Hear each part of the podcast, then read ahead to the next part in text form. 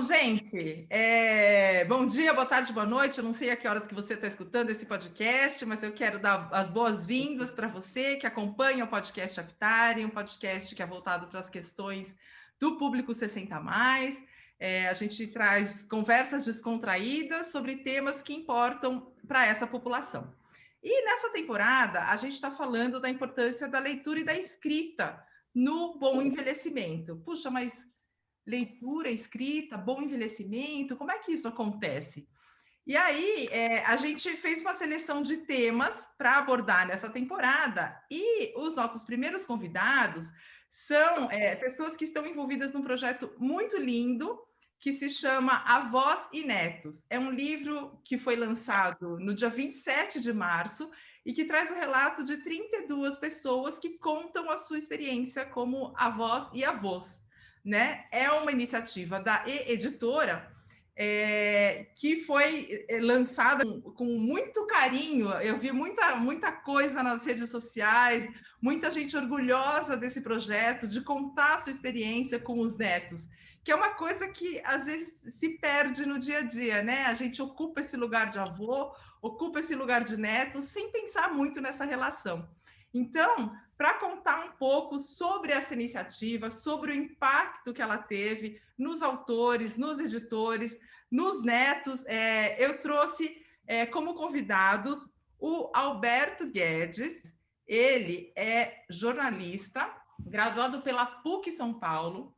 Ele é editor de livros, jornais e revistas dentro e fora da grande imprensa, com carreira em comunicação corporativa e institucional e curso de Project Management da GV. Na editora é um dos idealizadores, assim como dos, um dos responsáveis pelo planejamento, edição de textos e pelas relações institucionais. Beto, posso te chamar de Beto, né? Beto, obrigada por ter aceitado o nosso convite. Por favor, obrigada a você pelo convite, Lilian. Para complementar aqui a nossa, a nossa conversa, a gente convidou também a Amélia Loreto. A Amélia tem 64 anos, é artista plástica, blogueira, youtuber, gosta de escrever e ilustrar histórias. Ela atuou com design gráfico, fez trabalhos voluntários com crianças, dando aulas de educação artística, utilizando material reciclado. Também dá aulas de cerâmica e criou um grupo de teatro para adolescentes, onde cuida dos cenários e figurinos. Bem-vinda, Amélia. Obrigada por se juntar ao nosso papo hoje. Obrigada, viu? E para conversar com a gente também, convidamos a Neide. É muito bonita aqui a, a, o mini CV dela. É, Neide Alves da Silva, uma mulher negra, veio ao mundo no dia 28 de fevereiro de 1941, em Boracéia, no interior de São Paulo, onde morou com sua família até os sete anos de idade. Depois mudou-se para Carapicuíba, onde reside até hoje. Tem muita fé em Deus, tem garra e coragem e acredita que sempre tudo vai dar certo. Adora ouvir músicas para chamar lembranças e produzir vida. Gosta muito de ler, escrever, jardinagem e yoga, que descobriu depois de um problema de saúde. Bem-vinda, Neide. Um prazer ter você com a gente. Obrigado, o prazer é todo meu. Obrigado pelo convite, viu? Bom, gente, estou muito ansiosa aqui para começar o nosso papo e entender melhor como é que surgiu esse projeto, esse livro Avós e Netos, que conta dessa relação que é tão peculiar, né? Porque sempre falam que os avós são pais em dobro, né? Que avô não tem que educar, avô tem que estragar. Então eu queria saber de onde surgiu essa ideia. Talvez o Alberto possa responder essa primeira pergunta. Claro, claro, com prazer. Uh, na realidade, é o seguinte: uh, falar, sei lá, 30 segundos sobre a editora, uh, que, que, onde o livro A Voz Neto surgiu. Na realidade, é uma editora que tem, ela procura contar a história dos bairros de São Paulo através do olhar de quem mais viveu nele, ou seja, os cidadãos 80 a mais. Esse projeto da editora uh, tem alguns objetivos, alguns propósitos mais densos e importantes, que é enfrentar o isolamento social nos bairros, uh, valorizar histórias de vida e promover o sentido de pertencimento de cidadãos 80 a mais, e estimular a aproximação comunitária e intergeracional, e o cuidado com o entorno e com o meio ambiente. Dentro desse, do, desse propósito de estimular as relações intergeracionais, é que surgiu a ideia de fazer o livro em contato com uh, o Ari Filler, que toca um grupo de trabalho que chama Voz e Netos. Falando com o Ari, uh, que faz parte do grupo Trabalho de 60 Mais, falou, poxa, Beto, que legal, vamos lá. E aí a gente contava com o apoio dele na, na, na divulgação do projeto, para conseguir juntar o maior número possível de avós. Então, saiu daí o livro, começamos a divulgar nas nossas mídias, tivemos muitos interessados e fechamos com 30, que era um número, ah, vamos dizer assim, redondo dentro do formato de viabilização do livro. E entre esses autores está aqui a Neide, que está presente, e a Amélia. Eu queria que você contasse um pouco mais é, sobre como vocês selecionaram as histórias, porque a gente tem relatos muito diferentes né, no livro. É, a Neide, por exemplo, tem bisnetos, tem gente que, que é, é avó recente. Então, como é que vocês fizeram uma seleção de histórias? Vocês fizeram um chamado e receberam uma enxurrada de submissões e tiveram que, que fazer a seleção aí das melhores? Como é que foi esse processo? Não, exatamente isso. Nós divulgamos em várias mídias, nossas mídias sociais, da editora, das nossas pessoais, uh, e recebemos uma enxurrada, sim, de interessados. Imagina, nós vamos fazer agora o volume 2. E para o volume 2, nós temos já 65 uh, avós e avós interessados. Então, a gente não fez uma seleção, não. Uh, um critério foi os primeiros que uh, formalizavam um compromisso com a gente. Então, foi meio que por ordem de chegada. Ok, as pessoas assinavam um compromisso formal que permitia a gente uh, avançar, permitiria a gente avançar no processo editorial e cravar um contrato com uma gráfica por um valor X. Ou seja, a gente tinha que a gente tinha um prazo. Processo editorial, você sabe como é, Lilian. Então, as, os primeiros 30 avós uh, que se comprometeram com uma coisa formalizada, nós fechamos lá essa primeira edição. E agora nós estamos fazendo de novo com o volume 2. Nós temos já 65 interessados, estamos formalizando os termos desse, desse, desse nosso acordo, esse termo de comprometimento, e vamos fechar por ordem de chegada. A gente não faz, um, a gente não faz uma, uma seleção com critério de valor, isso é muito relativo a ideia é que tu, todo mundo pudesse escrever, não só pessoas que têm hábito de escrever. Então, a maioria dos, dos, dos avós que escreveram nessa edição 1, esse volume 1, não tinham tido a experiência de escrever antes. Foi muito legal. É super interessante essa iniciativa de dar oportunidade, né, das pessoas é, colocarem as suas experiências no papel, mesmo sem ter sem ter nenhuma prática, né, da escrita, sem ser é, alguém que, que escreve num jornal ou numa revista ou que tem uhum. livros publicados, né? Amélia, eu queria que você me contasse por que que você resolveu participar desse livro, qual que é a tua experiência como avó, é, o, o que que te chamou mais a atenção numa empreitada dessa? Olha, me chamou a atenção de poder pôr para fora o que eu estava sentindo. Estou no meio de uma pandemia, meu netinho está lá em Portugal, e eu queria ter um, alguma coisa diferente para mandar para ele, para que ele tivesse uma recordação da avó. E eu, eu, desde que ele foi para lá, eu sempre pensei no começo, enquanto ele for pequenininho, eu quero visitá-lo sempre. Assim, pelo menos uma vez por ano, duas, duas vezes, né? E eu fiquei barrada. o meu plano foi por água abaixo, né? Então, eu, eu vi nesse livro uma oportunidade de estar colocando esse sentimento, uh, de estar pondo para fora toda a nossa história e que mais para frente ele possa ler e ter uma recordação da avó, né?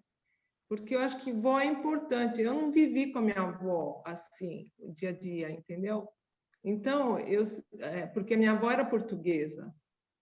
Então, eu não tive contato, não conheci minha avó. Para mim, a minha avó era uma coisa distante, só de contar, né? E eu queria dar para ele essa, esse contato, né?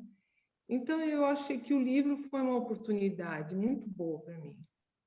Eu, eu, quando eu escrevi, eu chorei do, da primeira linha até a última, chorando, porque foi muito do coração, sabe? Foi, foi saindo assim muito naturalmente. Parecia que eu estava conversando com ele, contando para ele a nossa história. E eu acho que assim, para o futuro, para quando ele for com o rapaz, e se eu não tiver mais aqui, tem esse nossa nossa história, entendeu? Foi por ele, assim. É um, é, é, só tenho esse neto, então e, e, ele é uma pessoa assim que não sei, parece uma coruja, mas é verdade. A gente tem um relacionamento muito bom, desde pequenininha, uma coisa de olhar, não sei, e, sei lá, é uma coisa que brota. Só quem é avó que sabe. Eu acho que é muito interessante essa sua experiência, porque eu acho que eh, com esse mundo globalizado, cada vez mais pessoas vão ter uma experiência como a sua, de, de se relacionar com os netos à distância. Então, tem, eu estava lendo é, sobre os colaboradores do livro, e muitos deles têm netos longe, muitos. que moram nos Estados Exato. Unidos, tem netos que moram na Europa, e você tem que se, você tem que encontrar maneiras de se relacionar com essa criança. É né? Ou com esse adolescente que seja. Então, é muito interessante você relatar essa história, né? E, e, e, utilizar o livro como uma maneira de ter uma conexão e algo que fique mais eternizado, né? Porque o livro tem uma coisa do, do permanente. Sim, para o sempre, né? eu também, eu procuro uh, arrumar canais assim para a gente estar tá sempre próximo. Eu já fui para Portugal depois que foi para lá e aí, cada vez que eu fui, a gente sempre sai, faz. Eh, Para mim, não preciso ficar passeando, eu preciso é ficar com ele, soltando umas bolinhas de sabão, brincar, criar alguma coisa junto. E, e, eu tenho sorte, porque a minha nora ela facilita muito isso. Ela me manda vídeo todo dia. É uma nora que é amorosa e entende o lado da sogra que está longe. Precisa ter uma interação, a família, mesmo distante, a gente não pode perder o amor, né? esse contato. E eu acho que o que facilita muito é o outro lado também permitir isso, né? O fato dela me mandar um vídeo um dia, uma foto, isso continua aproximando, né? Teve um dia que ela me contou que ele, ele, ela brigou com ele, ele falou, que ele bem bravinho, falou assim, eu quero minha avó. Aí ela olhou para ele, não, eu também quero a sua avó aqui. então, ó, não tem coisa melhor assim. Então, eu procuro construir essa relação, e esse livro facilitou para mim essa construção. Eu na ocasião, não falei, ah, estou escrevendo o meu texto para o livro. Não, eu deixei, e quando marcou a, a live, aí eu falei para eles que tinha uma surpresa tal. Então, eles se prepararam para assistir, e, e, foi muito bacana. O Felipe, todo mundo lá, ele adorou, gostou. Depois quis que eu cantasse a música que eu mencionei aqui no livro. Ele, vovó, não lembro mais, canta para mim. Muito legal. E, ouvi, e outro dia ele disse que, que por que, que eles decidiram ir para Portugal? Minha nora falou, não, explicou que o pai, para ele era melhor, tal, tal. Aí ele, ela falou, você não gosta de Portugal? Ele falou, não, eu gosto, mas eu gostaria de morar no Brasil. Ela falou, mas por quê? Porque no Brasil tem a minha vovó. Olha, vê se não é para morrer. Bom, Vamos ouvir um pouquinho a história da Neide. Neide, é, você já. A, a, Amélia tem um netinho de seis anos e você parece que já tem bisnetos. Então você é. é, é... Eu, tenho, eu tenho uma bisneta com 12 anos. Uau! Então você é mãe ao cubo, né? Me conta como é que Oi? foi essa, Me conta como é que Oi? foi a sua decisão de participar desse livro. Por que, que você achou que seria uma boa ideia escrever a sua história sobre os seus netos e os seus bisnetos? E como foi o impacto para você e para eles quando eles viram o livro publicado? Oh, é, eu não me, eu, eu, eu sempre gostei de escrever, né? Escrever, ler essas coisas, eu gosto muito. Mas é, quem me incentivou foram os meus filhos, né? A Ana, a Márcia, né? Que acho que você conhece. Então, eu, eu no, no momento, assim, no primeiro momento, não me interessei muito, porque eu, como eu sei que eles escrevem e tal, tem livros editados, eu acho que dá um, um certo trabalho, né? E eu acho que nesse ponto sou meio preguiçosa, não sei é, é, computador, essas coisas, não sou muito assim de, de saber, de me interessar muito, né? Mas ainda bem que eles me ajudam. Aí foram, fomos conversando e tal. Eu comecei a achar interessante, né? Falei, vou, vou experimentar, né? Aí foi. E aí, assim como eu tenho a minha primeira neta, é, é filha da Ana, né? Filha do coração. Então, a minha primeira experiência como avó foi com ela, com a Domênica, que eu amo de paixão. Né? Foi com ela que eu aprendi a ser avó. Eu tive que aprender a ser avó, para cuidar, para ajudar a Ana, né, cuidar e tal, né? Então, e essa a, a Larissa é filha dela, da Domênica. É, então é a minha neta do coração e a minha bisneta do coração, mas eu amo de paixão esse pessoal, né? E o meu segundo neto é o, é o Marcos Agostinho, que é filho do meu filho, caçula. Que ele, te, ele vai fazer 18 anos agora, dia, dia 26 de maio, tem quase dois metros de altura. Eu, modestamente falando, é um negro lindo, lindo, amo de paixão, meu negão. E ele tem uma irmã que vai fazer sete que é uma coisa também, gente, vocês não têm ideia como eu amo esse pessoal. Eu fico emocionada de falar dos meus netos, porque eles são de um carinho comigo. Então, aí eu, eu falei, bom, eu vou escrever, né, tal, né? Foi muito boa a experiência, amei de paixão. Eles me ajudam muito, né, a Ana, a Márcia, eles me ajudam muito, né? Meu filho está escrevendo um livro agora sobre família, essas coisas. Olha, você não tem ideia, a família minha, que delícia. É uma coisa emocionante mesmo. Como a Amélia estava falando ali, dá vontade de chorar, né? De falar. e, eu e falando assim, como avó, eu sou uma avó assim. Eu converso, eu falo, eu dou conselhos. Mas eu não sou muito assim de entrar muito na vida deles, né? Eu sei de tudo que acontece, né? Mas assim, eu não dou muito palpites falo devagarinho, né? Falo com meu filho, falo com, com minha nora também, que é uma pessoa bacana. Então a gente vai dando umas orientações assim que a gente acha, mas mas não se tomar conta, você, ah, eu tenho que falar porque você é meu neto, você tem que me obedecer, você tem que isso, tem que aquilo, não é? Eu não sou assim não, viu? Mas é assim, eu sou aquela avó de fazer a comida que eles gostam, de fazer o bolo para um, de fazer um biscoito para o outro. E é uma coisa emocionante, meu coração está assim explodindo foi uma experiência uhum. muito linda esse livro.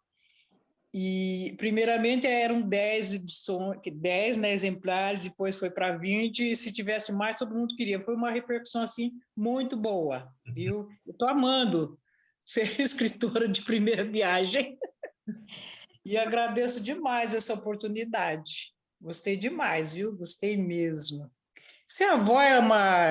Você falou assim, a avó é mãe duas vezes, né? Mas a gente é mais, eu quero ser mais avó do que ser mãe.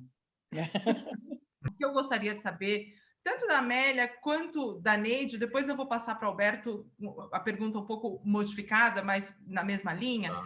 É, como é que foi para vocês se descobrirem escritoras? De repente, vocês viram uma história de vocês num livro. Como é que foi esse processo de se descobrir escritora?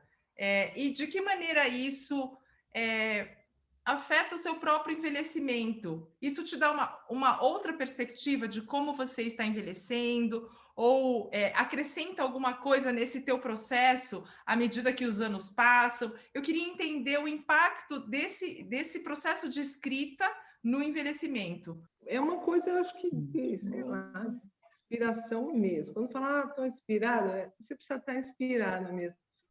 Exatamente, no dia que ele nasceu, de manhã, antes dele nascer, ele nasceu no final da tarde, eu acordei com um verso na, na cabeça. Então eu corri, peguei um papel e escrevi o verso. Aí ele nasceu, tudo.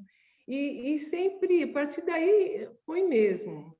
Comecei a inventar uma musiquinha para ele dormir, é, conversar com ele, criando historinhas, ele, ele dava muita risadinha, né? Então, eu sempre brincava contando alguma coisa para ele e escrevendo. E quando a gente, quando ele ficava aqui em casa, ou mesmo depois que eu fui lá visitá-lo, ele pedia para mim falar, contar a história. Vovó, conta da menina que saiu correndo na praia. Aí você, eu ficava criando as historinhas para ele e comecei também a pôr no papel.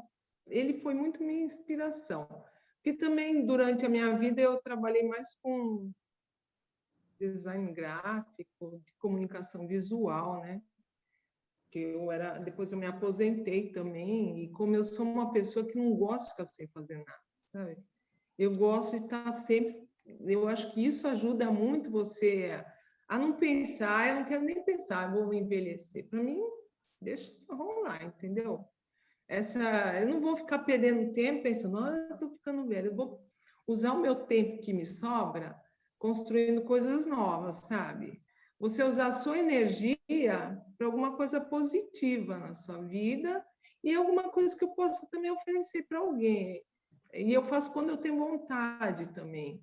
Eu estou muito nessa fase de escrever. Às vezes eu acordo de manhã com uma ideia na cabeça, uma historinha, aí eu já pego, já começo a rascunhar. Neide, como é Oi. que é se descobrir escritora agora? É, através da história, da sua história como avó e como bisavó, de repente se descobrir escritora, é, ter uma história publicada num livro, como é que é esse processo? E eu queria saber se ele afeta de alguma maneira a forma como você enxerga o envelhecimento. Se escrever é, te ajuda a envelhecer melhor ou não, se tem algum tipo de efeito nesse processo para você. Ah, sim, tem, né, Lilian? Porque é, você escrevendo, você escrevendo, você lembra de coisas, né? É, eu, eu, eu vou continuar escrevendo os meus cadernos, né? Assim, não vou dizer que eu vou publicar, que eu vou editar mais um livro, mas vou continuar escrevendo. Assim, lembranças boas, algumas coisas tristes, é, lembro a minha infância, que foi maravilhosa, assim, porque eu sou do interior, né? Sítio, aquelas coisas, animais, frutas no pé, aquelas coisas, né? Então, eu, eu acho, eu, eu não acreditava, eu não acreditava que eu ia conseguir escrever cinco páginas para um livro, ter um livro editado, e você não tem ideia de quantas pessoas querem ver esse livro. Olha que coisa maravilhosa. Eu, eu não, eu, eu, eu estudei até o quarto ano não tenho estudo para nada, mas é assim, sabe? Eu acho assim que eu não era, eu, eu pensava assim, ah, eu não, não vou conseguir, eu não sou nada, eu, eu era doméstica, eu sempre trabalhei na casa dos outros, aquela coisa toda. Mas ah, hoje eu me sinto a Neide Alves, Neide Alves, que é o meu nome de batismo, é Neide Alves. Hoje eu me sinto a dona Neide. É muito bom, gente. É uma. Olha, vocês não têm ideia do bem que fez para mim esse convite. Excelente, excelente. Ney. Nossa, uma felicidade tão grande, estou arrepiada, sinceramente. eu queria é, uma pergunta um pouco nessa linha também, mas como alguém que está por trás da ideia e que e que reuniu todas essas experiências, né? Você leu todos os textos, é responsável pela edição. Eu queria, eu queria que você contasse como é que foi você lê todas essas experiências e se você esperava que tivesse esse impacto, se você esperava que o livro tivesse esse impacto. Oh, foi muito impressionante, Lilian, muito impressionante, muito maravilhoso mesmo. Ah, tem um primeiro lado disso, dessa da alegria que foi cuidar da edição desse livro, que foi a diversidade de quem uh, se habilitou, quem se interessou e participou dessa primeira edição. Uh, uma diversidade que você pode ver até aqui, nessa pequena entrevista aqui. Uh, então, pegar textos de pessoas, a maioria, diria 90% de quem participou não tinha experiência anterior de escrever. Então, a gente teve que ter uma relação muito próxima com cada, cada uh, autor.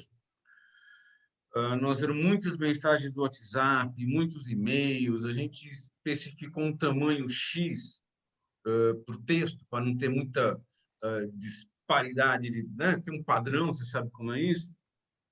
E às vezes tinham textos muito mais longos, textos muito mais curtos. Então, as conversas foram muitas, com todos os autores. Muitas conversas por telefone, olha, só que esse trecho não está dando para entender. Uh, isso, só isso já foi uma maravilha. Uh, e a, a diversidade também do tipo de conteúdo. Alguns comentam sobre experiências uh, de infância com os netos, brincando na terra, outros pontos mais de viagem, outros falam do distanciamento com os netos, uh, outros falam da proximidade com os netos, distanciamento porque tem muitos netos que são nascem no exterior, né? Então, eu diria que tem, sei lá, 20% dos netos mencionados no livro moram fora do Brasil.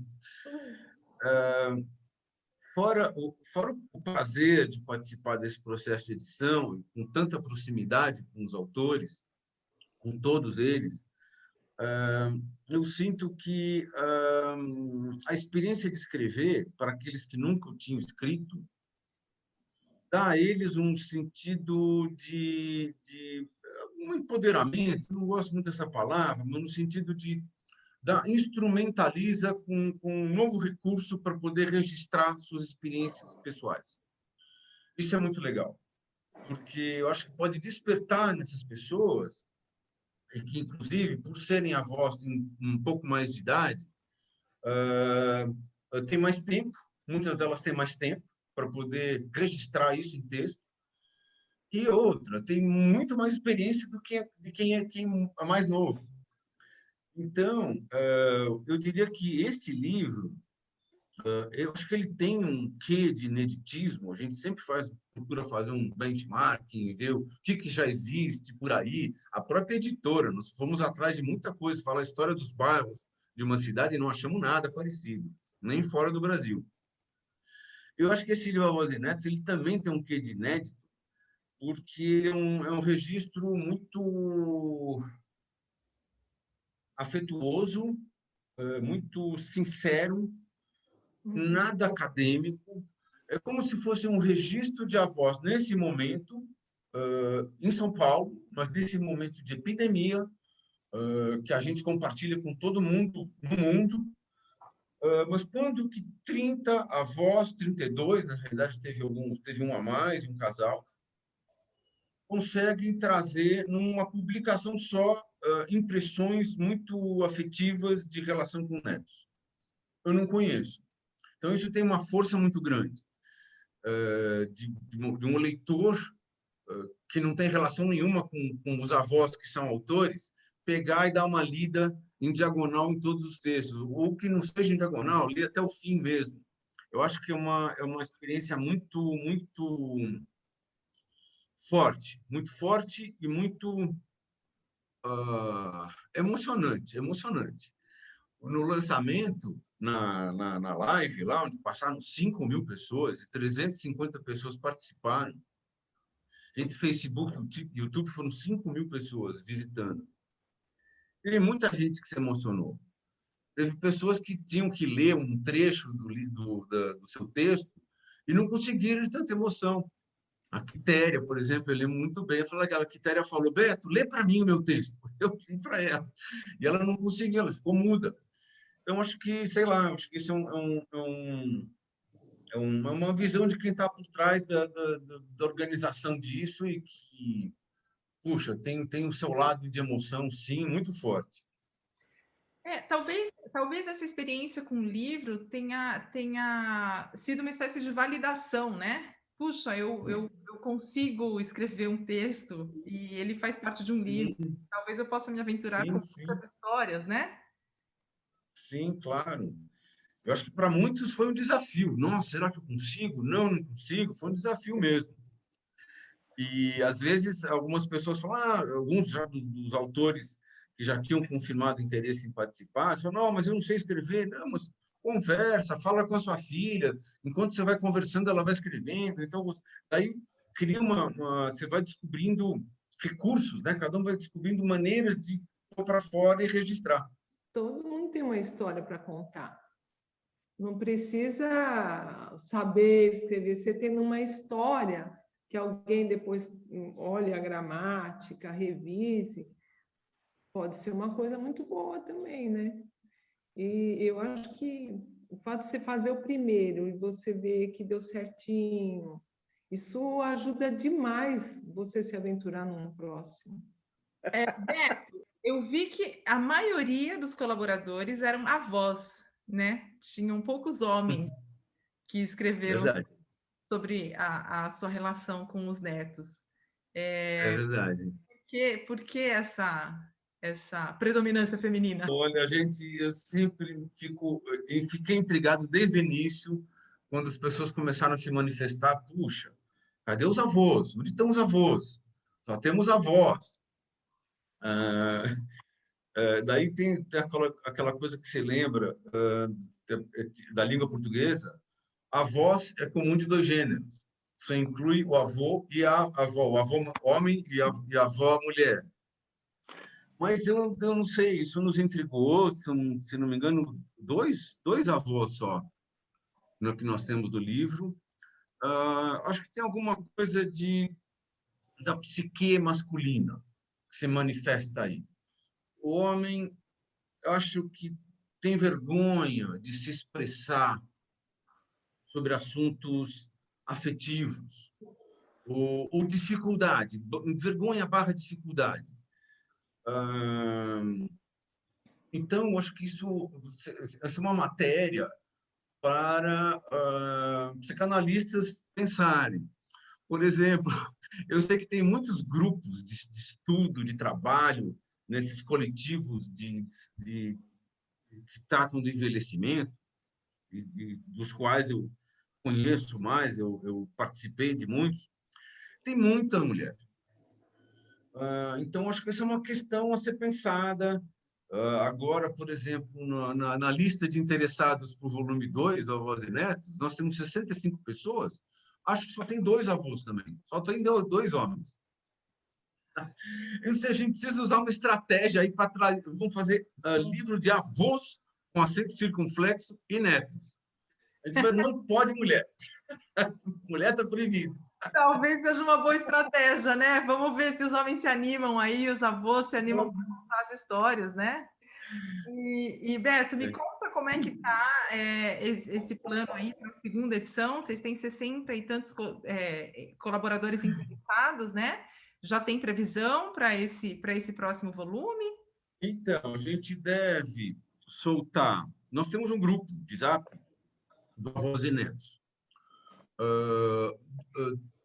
Dentro desse grupo, várias pessoas estão interessadas em participar do volume 2, porque tem muitas histórias, se descobriram descobriram o prazer de escrever, então muitos estão interessados em participar do segundo.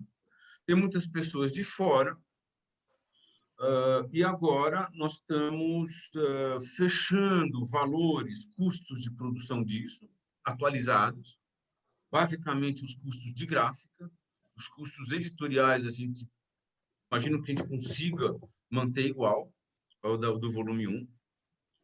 Tudo muito, muito baixinho, Lilian, você pode imaginar, com custos muito baixinhos. Uh, e agora a gente está com eu imagino que essa semana a gente já consiga colocar a proposta mais concreta.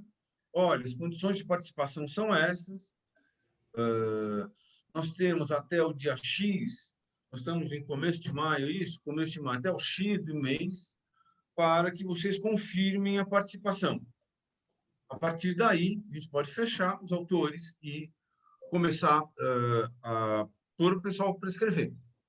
prazo, mandem e tal, a gente começa a editar os textos.